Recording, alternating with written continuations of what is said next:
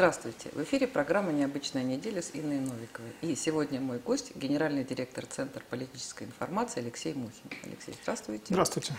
Рады вас видеть воочию, да. Наконец-то настали такие времена.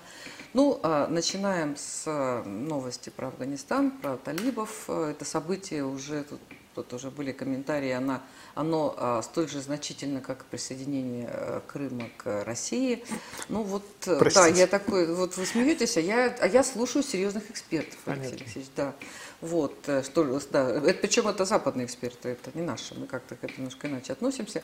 Вот, и, а, ну вот такая вот история с талибами, с одной стороны, то есть мы, у нас же были, помните, у нас тут был тоже маленький скандал, да, когда приезжала делегация талибов, с одной стороны, действительно, организация запрещена в России, мы не можем упом- упоминать ее без вот данной вот такой сноски, а, но при этом представители администрации с, ней, с ними разговаривают, встречаются и принимают их в Кремле.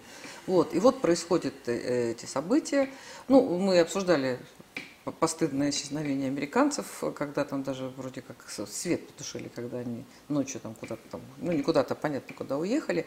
Вот. И вот сейчас кто-то говорит, что они более договороспособны, нежели предыдущее марионеточное правительство. Кто-то говорит, что начинается кошмар, забирают а, всех, ну не всех, но если в семье две девочки, то одну воспитывают родители, а другую забирают на нужды Талибана, там и солдат Талибана, да, много всяких страхов, преувеличений а, и много каких-то надежд. Вот как вы оцениваете эту ситуацию и а, новое правительство и наши отношения с Афганистаном и посол ведь у нас остается, остается да?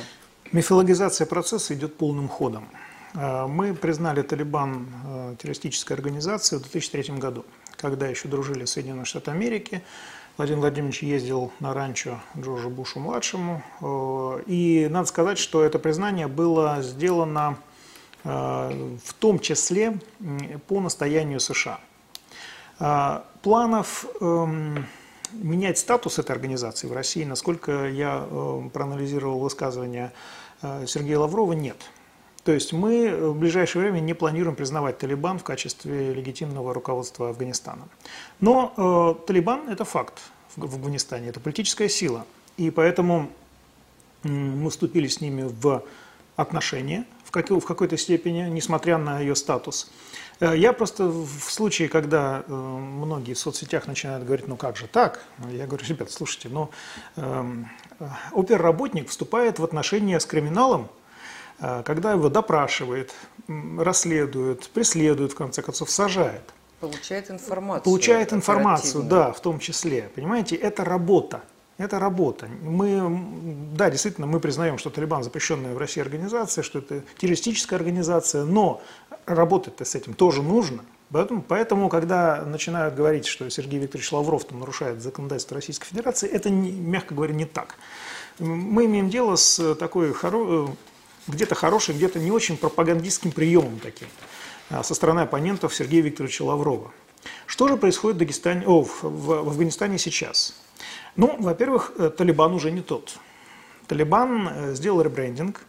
Талибан, скорее всего, будет э, делать Кабул таким дружественным интерфейсом а, себя, как политической власти, где будут действительно какие-то послабления, то есть женщины будут работать в средствах массовой информации, вполне возможно даже получать образование. А, Те вещи, которые... Параджу можно снять теперь. да. Ну да, там и будут определенные нюансы, но тем не менее, э, так, так э, и произойдет.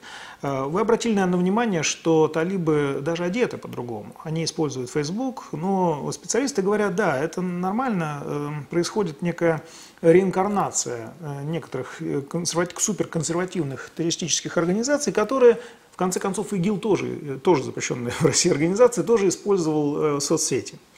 Здесь немножко другое, потому что талибы все-таки это движение, которое имеет громадный политический опыт.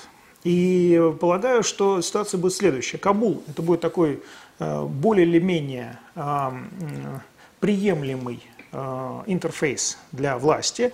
Э, Будет Эмират, Афганистан, как они говорят, да? а вот в провинциях будет халифат настоящий, со всеми вот изысками, которые, на которые вы уже намекнули, там про девочек и так далее. Некоторые страны э, э, примут это вполне себе. Некоторые будут с этим играть, не, не принимая это. А, уходят ли оттуда американцы? Формально они бежали, формально они войну проиграли. При этом талибы, надо сказать, довольно дипломатично намекнули на то, хорошо бы репарации а, выплатить. А, раз вы проиграли войну, значит, восстанавливать инфраструктуру Афганистана будете тоже вы. Но пока молчание на этот счет. Да, при этом Панжерская область, Панжерское ущелье является центром сопротивления Талибану. Я так подозреваю, что Э, усилия британских и американских спецслужб будут как раз направлены на поддержку Максуда и прочих э, людей, которые, в принципе, Салиха, которые остались и которые будут воевать, с Талибаном, несмотря ни на что. А, а теперь у меня внимание, у меня вопрос просто. А тогда зачем, с какой целью американцы оставили громадное количество вооружения, амуниции, техники э, новой, своей, именно Талибану? Потому что э, э, члены Талибан, которые сейчас патрулируют Кабул, они одеты с иголочки в э, армию, в одежду, собственно, афганской армии. Они ходят с автоматами американскими, они ездят на джипах американских. А, и вот здесь у меня вопрос, а так ли безобидно американцы, что называется, бежали из Афганистана? Нет ли в этом какой-то двойной игры?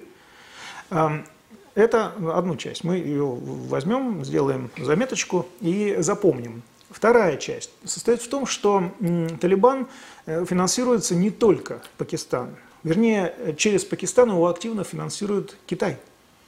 Э, Афганистан – это не только транзитная зона, это не только опиумные поля и, соответственно, э, наркопотоки. Это еще и редкоземельные металлы – а Китай, как известно, как мировая фабрика, нуждается в этих редкоземельных металлах, потому что они необходимы для производства чипов и так далее.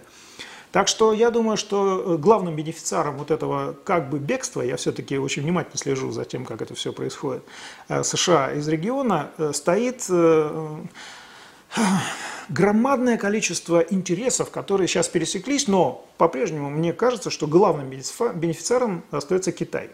Здесь еще есть несколько игроков, Россия, само собой. Россия выговорила с помощью переговоров и э, установившись отношения с Талибан, дипломатическое присутствие. Но, насколько мне известно, Россия не планирует эм, э, играть активно в регионе, эм, довольствуясь тем, что Талибан гарантировал, что дальше север они не пойдут. Север Афганистана имеется в виду. А, правда, здесь есть нюанс, потому что Талибан объявил о том, что он не приемлет э, разные другие группировки, включая ИГИЛ, а, который тоже присутствует на территории Афганистана. Внимание, тот же Талибан выпустил э, несколько тысяч игиловцев из э, тюрем. А куда эти ребята пойдут, если их Талибан будет выдавливать на север? Они пойдут э, в Киргизию, они пойдут в Узбекистан, Таджикистан и так далее. И это станет проблемой уже ДКБ. Опять положим это, что называется. Иран.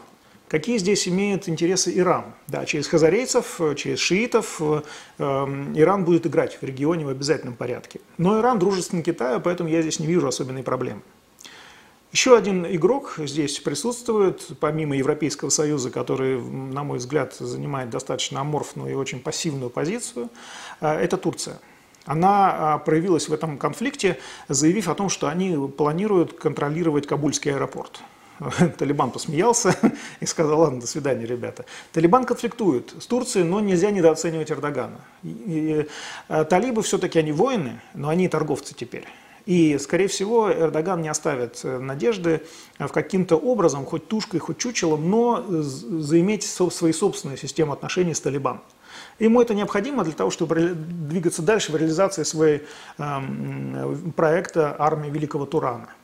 И вот с этим мы сейчас, собственно, будем работать. Вот с этим конгломератом новых э, отношений. Э, правда, говорят, что некоторые эксперты говорят о том, что предстоит э, дележ сфер влияния в Афганистане. Нет. Мне кажется, что дележ уже произошел.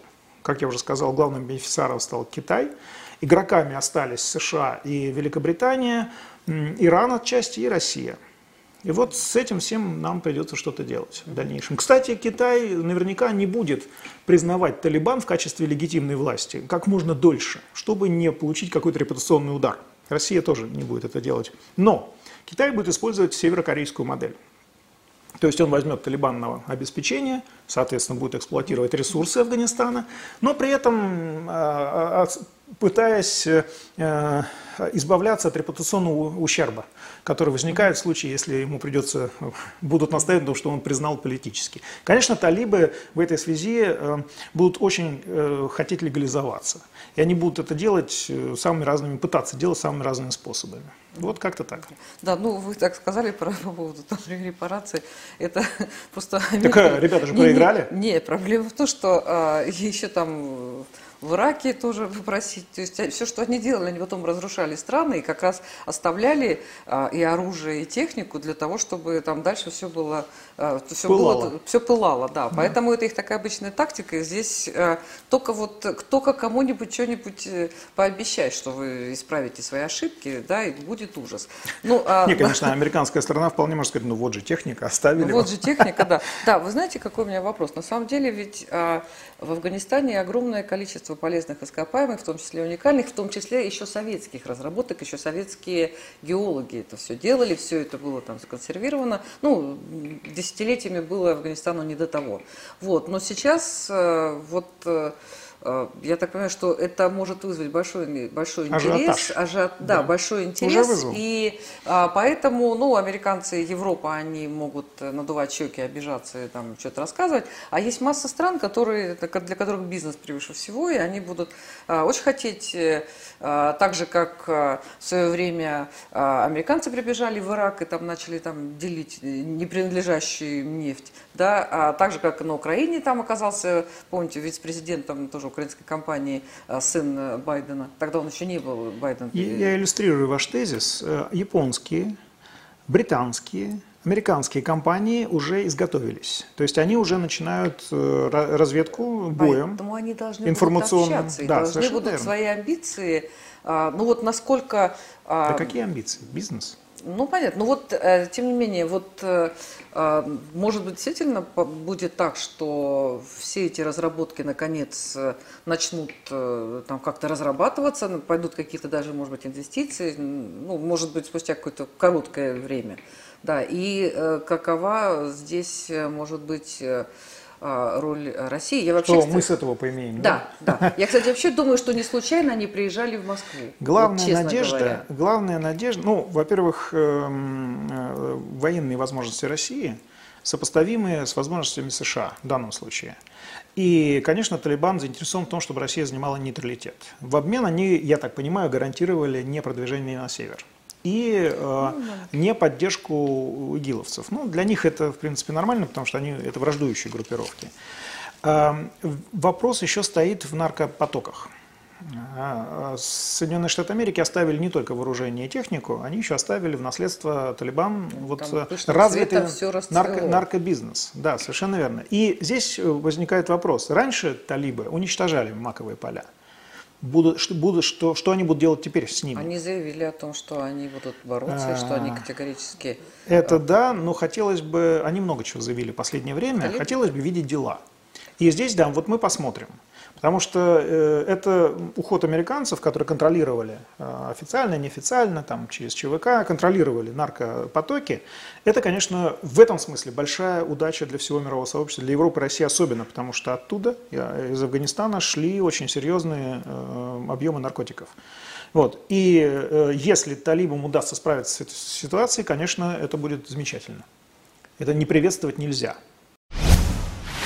Мы э, пока не признали правительство талибов, ну, еще там нет, пока, и пока никто пока она запрещенная в России организация нет, нет, не признали. я имею в виду, что пока никто не признал. Но то, что они приехали и общались, это вот одно. Вот помните ситуацию, да, когда была которая была в 2014 году, когда совершенно откровенно, очевидно, переворот, э, пришедший к власти, вот вопреки всем законам да, и воле народа, люди, а, причем там, я помню, что я смотрела этот кабинет министров, и они там просто были все из Западной Украины, и один там самый Ярыш, по-моему, самый... И иностранцы. Э, да, иностранцы, и самый оторванный там был бандит, он был из Донецка, из Днепропетровска, а все остальные просто были все западенцы.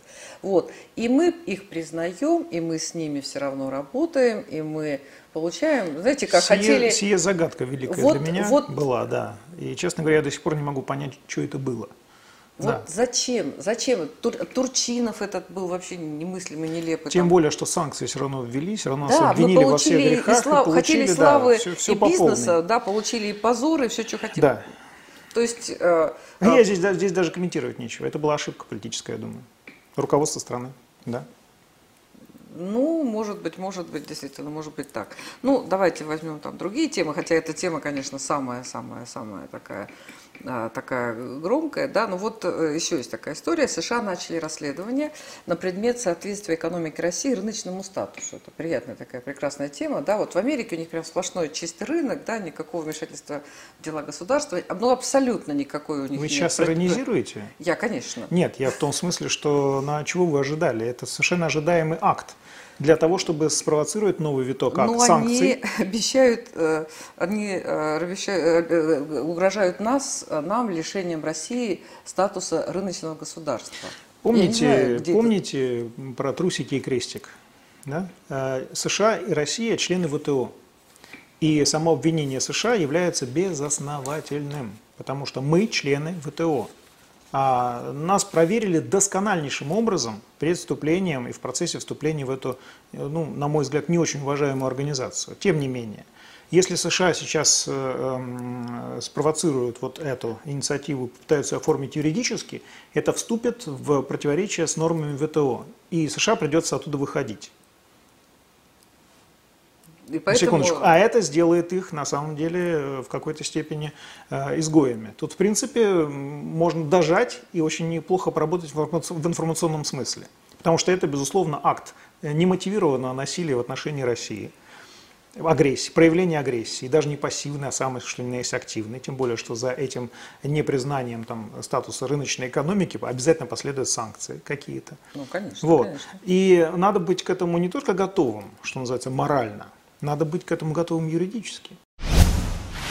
Ну вот э, тут еще какая история, да, вот мы говорим про ВТО, про экономики, а что такое экономика э, США? Это сплошные, там у них там масса этих пузырей, у них сфера услуг огромная, у них там огромные финансовые, они э, финансовые какие-то там компании, они печатают доллары и, в общем, хорошо с этим живут. У них, э, конечно, у них есть какие-то там крупные предприятия, ну, не великий специалист. Но, Соединенные Штаты а, Америки совершили сейчас глобальное финансовое преступление.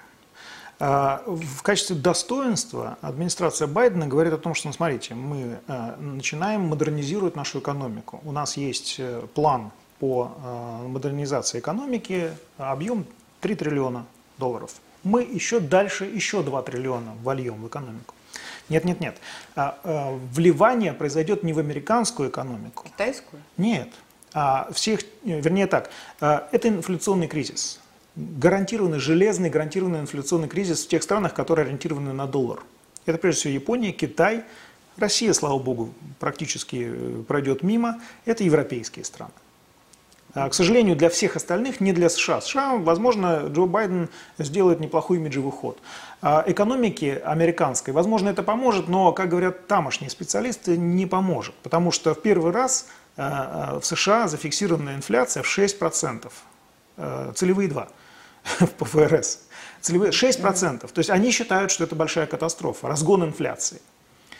И здесь э, возникает вопрос компетенции тех людей, то есть на самом деле речь идет о популизме. Э, вкачиваются деньги, хотя они экономике не помогают, они, наоборот, разжижают ее кровь, что называется. Да, люди получают какие-то деньги, но они их тут же тратят, э, потому что американцы не умеют заниматься накоплениями и так далее. Э, ну, то есть, в принципе, идет разгон, но разгон куда? И разгон чего? Зачем? То есть структурно США не решают свои проблемы структурно, структурными изменениями. Они заливают пожар кризиса денежным, денежными потоками. Но, но, но страдают не они, хотя сейчас они тоже начали страдать, у них э, разгон инфляции идет, страдают те страны, которые завязаны на доллар. Как вы думаете, что будут делать, должны делать эти страны? Конечно, избавляться от доллара.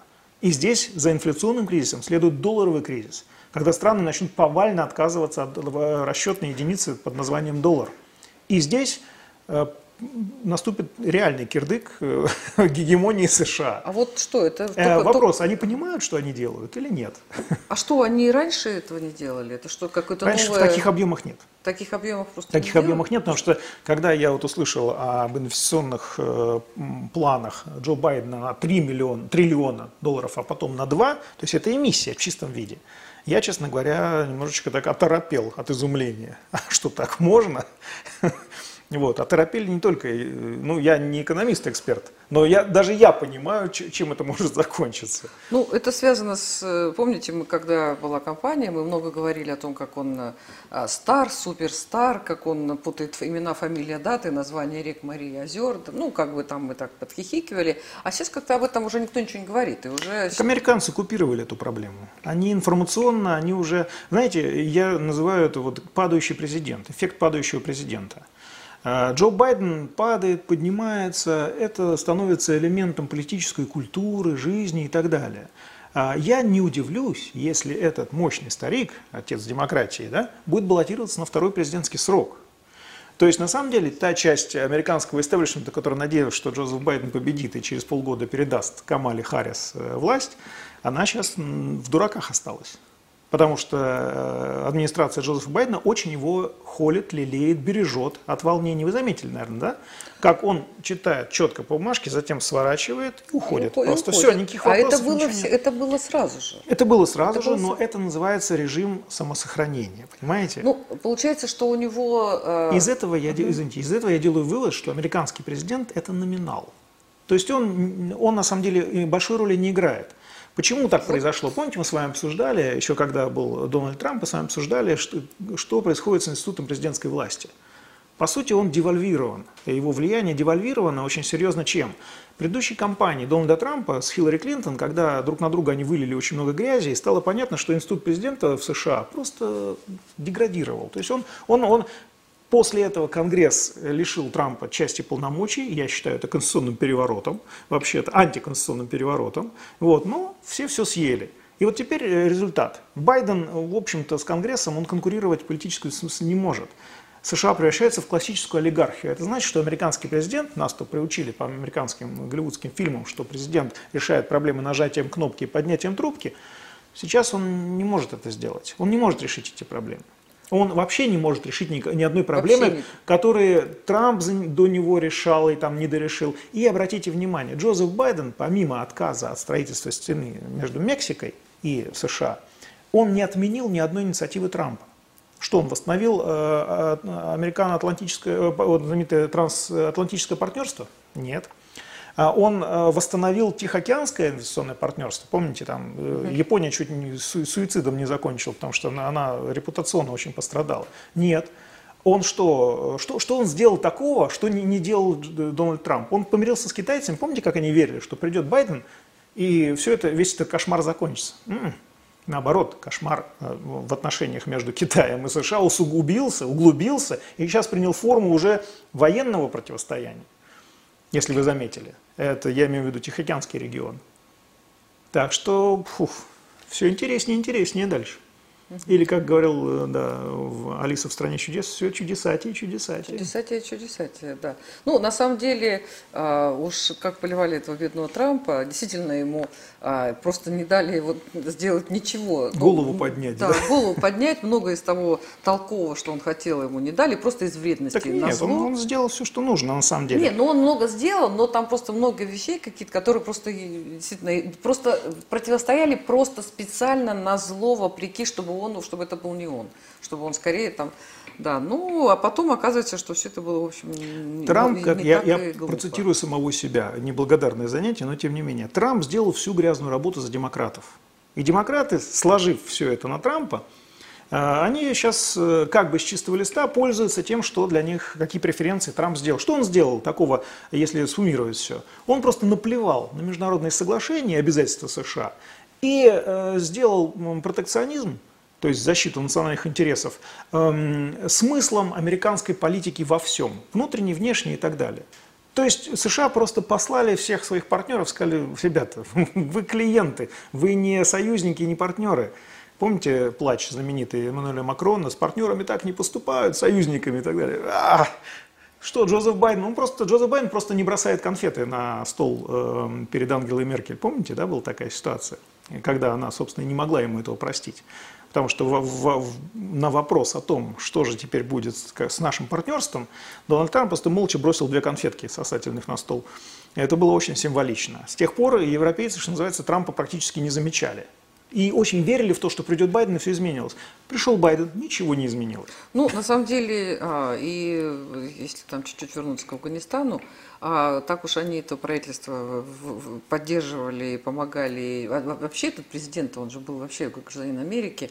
И что? И никто его в эту Америку больше не зовет, ни в каких университетах преподавать. Они сказали, да, мы не рассматриваем будет. больше его как политика да, вообще. Да, и, и, и вообще, и он, ну, он же человек там преподавал... вертолет денег просто отвез э, в э, одну арабскую там страну. Ну, это все, собственно. Ну, На там все закончилось. вроде из этой арабской страны его там куда-то... Не, он в госпитале сейчас лежит. В госпитале.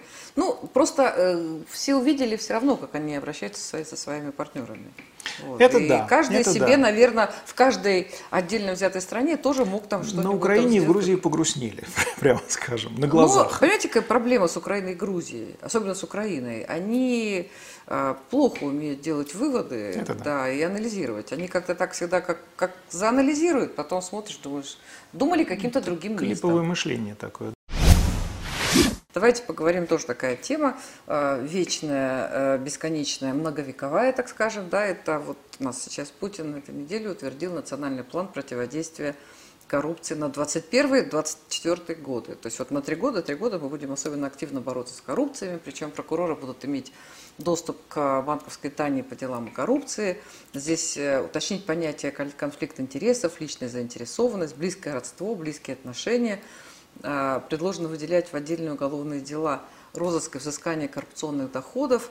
Вот. Ну, тут еще там ряд мер э, предложенных, наверное, они там какие-то, в общем, может быть, правильные, но насколько, как вы оцениваете, как вы считаете, насколько вот такие планы а, могут все-таки реально решить эту проблему? И вообще она решаемая ли? И не только, кстати, в России. Зависит от человека. Честно скажу, я э, со скепсисом наблюдал за деятельностью Юрия Чайки, как генпрокурора. Потому что ни одна задача, на которую указывали эксперты, которые занимаются, э, так сказать, борьбой с коррупцией, да, теорией борьбы с коррупцией, не была э, рассмотрена. А вот пришел Игорь Краснов, и дело сдвинулось. Я, честно говоря, боюсь просто спугнуть, потому что мне нравится то, что делает Игорь Краснов. И если он возьмет за основу этот план, он его возьмет, за основу этот план. Я думаю, что мы не то что справимся с этой проблемой, мы сделаем ее, э, вернее так, уровень коррупции снизится, если не до приемлемого, я не считаю, что можно здесь считать приемлемым Сложно считать, уровень коррупции, да, да вот, то он значительно снизится значительно снизится. Потому что тут э, э, те полномочия, которые сейчас получила прокуратура, следственные органы, они достаточны для того, чтобы с этой проблемой бороться. Ведь Э, Андрей, э, э, господи, Алексей Леонидович Кудрин регулярно отчитывается о том, что вот эта коррупционная дельта, она год из года растет. Если в 2019 году она была там 1 триллион рублей, то в прошлом году она уже 2 триллиона рублей. И с этим, естественно, надо что-то делать. Не что-то, а вполне конкретные вещи. Поэтому я верю в план, я верю в Игоря Краснова, генерального прокурора. А, во всяком случае, теперь нам из западных стран, благодаря активности прокуратуры, Э, стали выдавать не тушки коррупционеров, а э, стали частично возвращать средства ворованные. Это, надо сказать, очень вдохновляет и дает повод для оптимизма. Но, опять же, боюсь спугнуть, просто буду держать пальцы. Ну, на самом деле, коррупция это действительно очень сложная, там она на разных-разных уровнях, и э, ну, мне кажется, что это все надолго и очень сложно. Но вот если говорить про ворованные средства, да, и про прекрасный город Лондон, где находится, ну, есть еще замечательная страна Швейцария, да, а, и другие замечательные места, да, Франция, где находится, да, где находится значительное количество а, уворованных средств, и, ну вот, при этом вот тоже, кстати, свежая информация, в МВД заявили о том, что Лондон игнорирует абсолютно все запросы о выдаче да, обвиняемых по, по, да, по делам, а, по, э, да, ну, по, по уголовным делам, которые идут mm-hmm. в России. А, при этом а, и запросы о выдаче, и, причем граждан России, да, и запросы на правовую помощь, и запросы, ну, там, вот все, все другие. Хотя я, например, ну, там знаю, у нас тут что-то мы там написали, не пожалуйста, Казахстану. Вот, и они обратились в наше... Ну, мы написали, извините, взяли в Википедию, процитировали Солженицына, написали про северные территории Казахстана. Был страшный скандал. Очень страшный. Был Это страшный. чувствительный момент, да? Да, но был страшный скандал. Мы, честно говоря, все дело пропустили. Мы не знали, что происходит в парламенте Казахстана в связи с нашей публикацией. Вот. Но после этого нас а, пригласили, ну и меня как главного редактора пригласили там, в чуть ли не отдел по борьбе с экстремизмом и терроризмом. Вот, э, провели опрос. э, Это значит, как фактическая беседа. нет, нет, Нет, ну, опрос беседа и, и, и опрос, и записали все, что я сказала, и по поводу статьи, и по поводу обязанностей моих. То есть писали Ну, долго, да. писали тщательно, потом сказали, что да, все эти документы мы передадим, так сказать, Казахской товарищам. стороне, да. Ну, сказать, да, сказать, что у нас к вам претензий нет, но в Казахстан. Но у товарищей есть. да, у товарищей есть. При том, что это было вообще, ну, я как главный редактор, да, пропустила вот такую вот статью. Вот, поэтому это не так, на самом деле, вот провести такой, хотя бы даже формальный вот опрос, да, а, это не такая сложная процедура, чтобы полностью игнорировать. То есть это вот некое политическое де- действие, показывающее, в каком там, где они видели вообще наше сотрудничество. Давайте вернемся к борьбе с коррупцией и роли э, некоторых стран в этом, потому что она действительно удивительная и очень любопытная. У меня вообще сложилось впечатление, я занимаюсь э, теоретизированием в этой сфере. Э, У меня есть несколько работ по э, борьбе с коррупцией. Вот. э, Меня иногда используют в качестве эксперта правоохранительные органы в этой связи. Вот. эм, Так вот, замечено, что пресловутая Великобритания и ряд других стран не хотелось бы называть, чтобы не попасть в такую ситуацию, как вы, а она даже стимулирует, она коррумпирует определенных э, представителей истеблишмента России, предоставляя очень хорошие возможности для того, чтобы они выводили средства, в том числе в Великобританию. Ну, это такая форма пиратства на самом деле. Помните, английская королева, э, когда э, надо было решать проблему с пиратами и одновременно перенаправить их усилия против испанских галеонов, она просто взяла их на королевскую службу, назвала каперами, и они под, вполне себе под мандатами королевы стали грабить испанские суда. Вот здесь приблизительно то же самое происходит по сути исторической, по, по смыслу. Э, Эти ребята коррумпируют довольно эффективно, довольно эффективно коррумпируют наших чиновников, предпринимателей, вот, и предоставляют себе возможности для вывода средств именно в юрисдикцию Британии. Вот. Затем эти ребята выезжают туда, опасаясь преследования, как они называются, политического, хотя на самом деле антикоррупционного. Вот. Конечно. Но получают ли они землю обетованную, вот эти все коррупционеры? Нет. Дело в том, что сейчас корона даже открыла более-менее, она э, сказала, давайте проверим вообще законность происхождения этих средств. Это их, их ограбили, они ограбили Россию, а их сейчас будет грабить британская корона. И- У них просто все это в- изымут, они просто, их просто выкинут как тряпки. Но до этого момента чем они занимались? Они под угрозой изъятия средств э, воевали против России. То есть идеальная схема. Эти ребята э, э, увели средства, но они тратят их, ну, они на себя что-то, конечно, тратят тоже. Но все эти ребята, Чичваркин, Ашурков, Ходорковский и так далее, они тратят свои средства на то, чтобы бороться с российским режимом. Это условия их пребывания там. Именно поэтому они в какой-то степени условно неприкосновенны. Они- но они должны понимать, что когда деньги кончатся, которые они тратят на это дело, их просто как тряпку вы- выбросят. Более того, их, возможно, используют для того, чтобы обвинить Россию там, в их ликвидации когда-нибудь. У нас, слава богу, такой- такие примеры есть. Я не понимаю, почему наша власть э, вот эти примеры не собрала, не систематизировала и не представила в качестве какой-нибудь белой книги о том, как травят э, м, оппонентов, России, оппонентов условно российской власти, на самом деле просто туп- тупо коррупционеров, которые там э, называют себя революционерами, борц- борцами с режимом и так далее, как их э, травят э, и так далее. И эта информация должна быть публичной. Внимание, вопрос. Я предла- предлагал неоднократно вот нашим правоохранительным органам, органам власти э, ввести статус соучастника. То есть, если страна с- держит на своей территории, в своих финансовых институтах уворованные средства, коррупционера, в отношении которого вынесен вердикт суда российского, в том числе, да, даже не международного, она должна считаться страной соучастником. Либо отдавайте средства, потому что вы на них не имеете никакого права, они преступно нажиты, либо будем делать санкции, вводить санкции. Вот мне кажется, это единственный путь для того, чтобы искоренить вот эту практику. Замечательно происходит. Нет, на иначе. самом деле это очень логично. То, что вы говорите, да, э, это действительно логично. Это не ваши деньги, не Да. у вас их украли, верните Да, награбленное да, вообще. да. Вот Но Вот э, последние полгода начали потихонечку выходить из этой ситуации. Раньше просто они уходили, все как в песок, просто эти деньги. Сейчас э, Игорь Краснов, генпрокурор, который мне очень нравится, как вы заметили, наверное, он запускает процессы, когда хотя бы частично они начинают возвращаться. Ну, знаете, я э, просто сталкивалась с тем, что там шли э, э, в Европе судебные заседания по уголовным делам, и представители нашей прокуратуры приезжали на эти заседания и привозили ну, вполне себе аргументированные доказательства там, по этому делу. Криминального судей, происхождения да, средств. И да. там, там были не только связаны, ну, я говорю о немножко других, других делах, да, но это тоже там с гражданами России связано. Там не все были гражданами России, но э, эти документы касались граждан России. Вот судья отказывался приобщать важнейшие документы, которые были, ну, они Потому что это система. Именно поэтому это нужно, приобщать к делу. Нужно да. противодействовать этому системно же. Не просто возмущаться, ах, не приняли документы, ах, не это, а вводить санкции. Ну, видимо, у нас э, Здесь разные... я, я замолкаю, потому что есть несколько интересных приемов, как можно наказать государство, которое действует таким пиратским образом.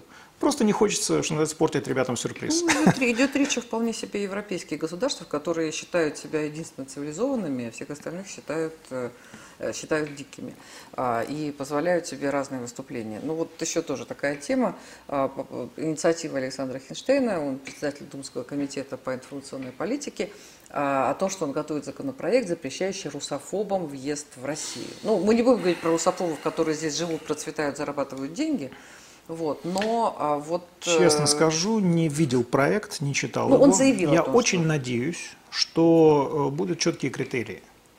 Я знаю, о чем Александр Хинштейн, что он имеет в виду, но здесь надо очень четко, иначе можно дать сигнал к охоте на ведьм. Здесь надо быть очень э, конституционно осторожным. Понимаете?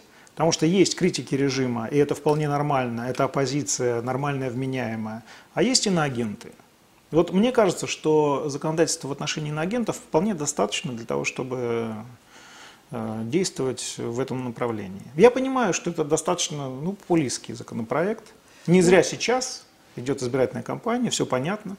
Вот. Но здесь как бы с водой ребенка не выплеснуть. Ну вот, понимаете, как... Что здесь... значит русофоб? Нет, ну а что, если мы видим э, совершенно откровенные в абсолютно открытом публичном пространстве Ребят, ну черные списки заявления... МИДовские никто не отменял. Это существует в каждой стране. Этих ребят необходимо, чтобы они в... узнавали на границе что они не везны. Понимаете, это наиболее неприятный момент. А что, мы тоже не, узна, не знаем, мы прилетаем, наши граждане верно, прилетают, верно, и да. их мурыжат по 8 часов, да, а то и, так. и тоже не... А что нам кто-то говорит? Нет, никто не говорит. Вот и пусть, они Поэтому нужны зеркальные меры. Это просто. же приятно, когда А зачем законопроект при... в этой связи? Он не нужен просто, потому что любая страна может отказать э, в присутствии любого гражданина другой страны на своей территории. Это право суверенного без государства. Без, без объяснения причин, причин, да, и все. Так что ну, когда я, я мы не вижу что-то кому-то отказываем, они да, в этом праве, они почему-то страшно возмущаются. Мне особенно понравилось возмущение Макла Макфола. Он такой, меня-то за что? Ну вот они, да, они все там. То есть я, я просто... просто знаю Макла Макфола с 93 -го года, когда он еще работал научным сотрудником в Московском центре Карнеги, и мы сотрудничали, наш центр сотрудничал uh-huh. с э, Московским центром. И я помню Макфола, я все, все я, у меня история отношений с ним очень такая да, противоречивая, и он меня регулярно банит в соцсетях, потому что мне не нравятся мои вопросы, которые я ему задаю.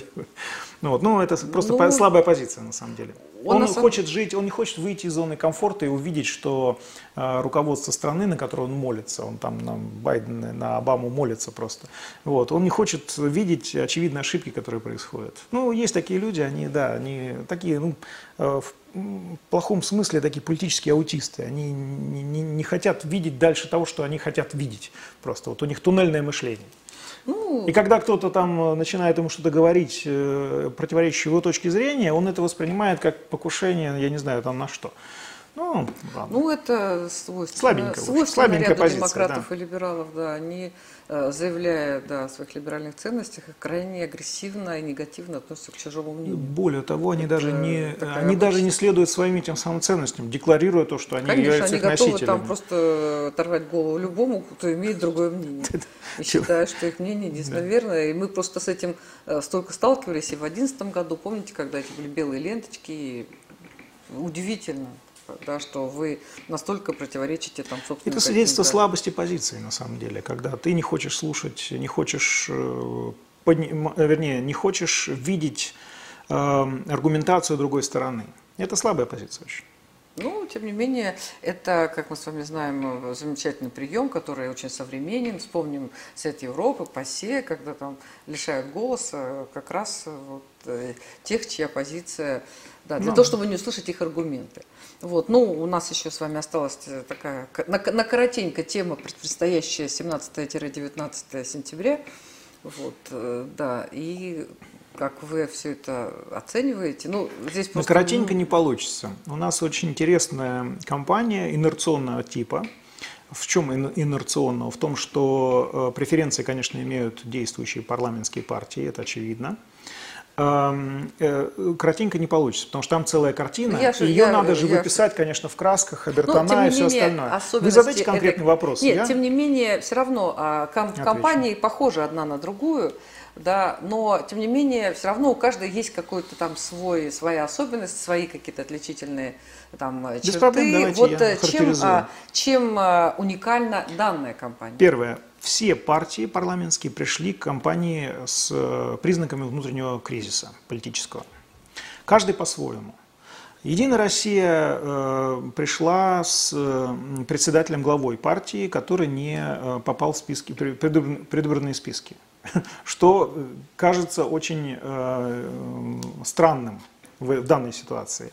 Но волевым решением Владимир Путин отдал эм, предпочтение «Единой России». Он участвует в избирательной кампании. Он рекомендовал Сергею Лаврову и Сергею Шойгу возглавить спис, федеральную часть списка. Это очень сильное решение.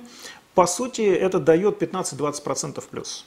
И если Единая Россия по последнему э, рейтингу, рейтингованию ФОМ э, получает около трети тех, кто собирается голосовать, то есть 30%, плюс вот эти 20% уже 50%, в принципе. Э, Единая Россия, ну, расслабляться сейчас не, не надо, потому что еще месяц до голосования, можно наделать политических ошибок. Но Единая Россия здесь, как опытная партия, она проводит очень мощную такую в информационном хорошую, добротную э, в информационном плане кампанию. И, судя по всему, она сможет преодолеть э, вот этот негатив, который в ее адрес производят уже ее оппоненты. И, конечно, в первую голову они там пенсионную реформу приводят, они э, приводят обнищание населения и так далее, и так далее, и так далее. Все это имеет место быть. Никто не говорит, что все замечательно, все хорошо, прекрасная маркиза. Нет. Но проблема оппонентов Единой России в том, что Единая Россия Э, методично э, отрабатывает свое электоральное поле. И поэтому пока сомнений в ее победе просто нет. Вопрос в том, возьмет ли она большинство, либо конституционное большинство. Вот в этот вопрос.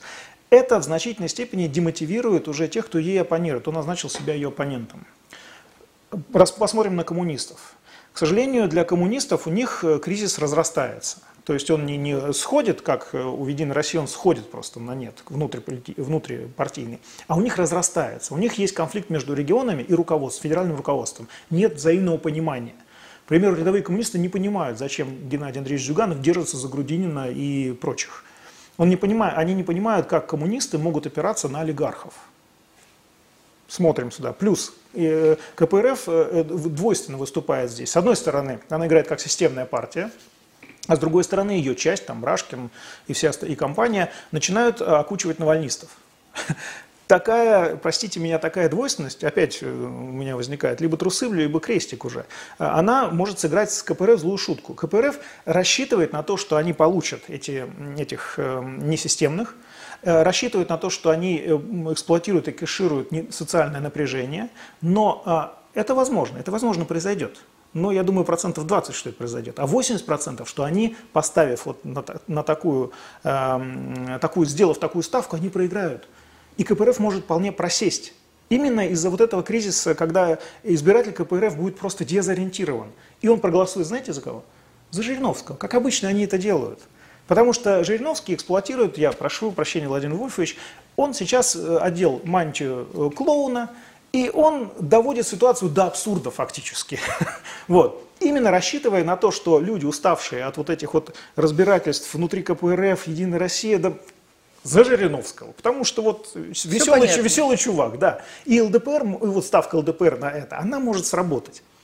Справедливая Россия за правду э, сложный очень проект. Э, там тоже глубокий внутриполитический, внутрипартийный кризис, и одна часть руководства тянет в одну сторону, другая в другую. Лебедь, рак да щука – классическая ситуация. Вот. И Справедливая Россия вполне может э, и не попасть в следующую Государственную Думу, хотя она, да, она частично опять играет несистемно, в случае коммунистов. Частично системно она играет. Вот мне кажется, это очень э, слабая, э, слабый вход в избирательную кампанию. Малые партии, так называемые. Ну, прежде вот... всего, яблоко, да. Яблоко, к сожалению, так и не смогло отмыться от клейма иноагента, потому что оно, будучи в Государственной Думе, жестко и четко э, лоббировало интересы иностранных компаний. Я не знаю, получали они за это деньги, нет, но это, это так, и, так и есть. И они сейчас не изменились. То есть они, в принципе, до сих пор, думая, что они разделяют западные ценности, на самом деле просто ведут себя как иноагент. Население это читает. Это очень жалко. Потому что Яблоко, в принципе, одна из старейших российских либеральных партий, в классическом смысле либеральных, со всеми э, родовыми травмами и недостатками. Э, конечно, хотелось бы. Но и еще, они очень неаккуратно ведут избирательную кампанию в том смысле, что, помните, по-моему, даже с вами обсуждали, почему Григорий Алексеевич не смог участвовать в президентской кампании последней, в которой он участвовал. Потому что они сдали подписи, и, видимо, экономия, денежек-то немного, они наняли не очень чистоплотных сборщиков да, подписей. Да, и они там нарисовали, в ЦИКе плакали, говорят, мы Григорий Алексеевич Алексеевич очень хорошо, мы бы зарегистрировали, но невозможно по закону это сделать. Вот им нужно просто более профессионально относиться к э, сбору подписей и оформлению юридическому этого. Э, хорошие позиции имеет партия пенсионеров, как это ни странно. Я напомню, что раньше партия пенсионеров входила в состав учредителей «Справедливой России», но потом вышла оттуда. И вот именно партия пенсионеров на этих выборах вполне может, простите, похоронить «Справедливую Россию», то есть обогнать ее и войти, стать частью, э, войти в состав там, депутатского корпуса. Новые люди. Партия заменила партию роста. Она играет с оппозиционными мотивами, э, но при этом э, играет системно. Э, получит несколько, я думаю, мест, список вряд ли попадет, но получит несколько мест в Государственной Думе в качестве ну, такой компенсации. Больше остальные партии, к сожалению, их там осталось э, здесь десяток, они, к сожалению, э, не ведут яркой избирательной кампании, не идентифицируются с избирателями. Возможно, в нескольких регионах они победят. Вот э, на сегодняшний день такой расклад. Ну вот на самом деле, да, я понимаю, что денежек у всех мало, все экономят, и история с подписями это просто что-то вообще такое немыслимое стало. Вот через процедуру да, сбора подписей их правильного оформления, там просто погибли ну, масса-масса вот людей. Кстати, ну, Грудинин сложная такая да, а, фигура, сложная история. Вообще коммунисты действительно есть коммунисты, КПРФ, есть коммунисты России, есть Объединенная коммунистическая партия. Они страшно друг на друга наезжают, и аргументы у вот этих малых коммунистических партий ну, более чем серьезные КПРФ. На самом деле, когда там они столько лет сидели и столько раз они голосовали совсем не так, как они говорят, и вопреки своих принципов, ну, я понимаю, что им есть к чему придраться. Но, тем не менее, Павел Грудинин, какой бы он ни был, да, сколько бы ни было у него собственности, как бы он правильно или неправильно ее декларировал. Вот его сейчас он там отстранили его а, в связи с тем, что... То есть он предоставил подлинники документов, а, э, и в Верховном, в Верховном суде, я так понимаю, разбирались э, дела, но там туда было, были представлены какие-то копии, даже не, за, не, ну, не подписанные там без печати. И вот на основании этих копий, соответственно, ему было то есть он, он не смог участвовать в выборах. Но при этом Грудинин, как бы то ни было, он там кандидат в президенты, он политик со стажем. А Единая Россия, там разные-разные-разные люди, но там очень, мы знаем, много спортсменов, много там и это артисты, и люди, ну, которые чуть меньше понимают Политологов политики. много. Нет, политологов... Меня тоже все спрашивают, не, не, Алексей, почему я не иду я, в. Я, да, почему не идете? Не, я просто к тому, что а, все равно, а, вот а, если там Павел Грудинин с его опытом не смог вот этот барьер пройти с подписи, причем, еще раз говорю, в против... Не, не, не, ну, то Грудинин вот... это исключение из правил, которые подтверждают правила. Грудинина, э, вот вы его описали, живо писали как опытного политика. Грудинин не политик, к сожалению, для него. Да, называться политиком не значит быть им. Точно так же, как Навальный не политик совсем, ни разу. Ну, Человек Навальный... с криминальным мышлением не может быть политиком просто, понимаете? Мы с 1999 года с помощью сводных подразделений МВД, ФСБ, э, как вы знаете, да, и с, в, в полной коллаборации с ЦИК чистим списки от представителей криминала и коррупционных элементов. Вот. Поэтому, к сожалению, для Павла Грудинина его электоральная история не настолько чиста. А, есть Ну, вещи, знаю, которые, что- есть вещи, которые дело не только в офшорах. Вот. И Павел Грудинин прекрасно понимает, о чем идет речь. И это не, политическое, не политические претензии. Это претензии э, вполне Именно себе... Вполне, не, не криминальные. Это вполне себе э, законные претензии к нему, которые он отбить не может. Но он делает вид, что он их отбил. Понимаете? Вот. Ему нужно почистить свою э, кредитную и электоральную историю, а потом заниматься политикой. Вот извините, пожалуйста. С Павлом Грудининым я прекрасно знаком и прекрасно знаю его кейс. Я э, очень много исследовал э, э- эту тему. Спасибо большое. Это была программа «Необычная неделя» и наш гость, генеральный директор Центра политической информации Алексей Мухин. Спасибо, Алексей. Спасибо вам.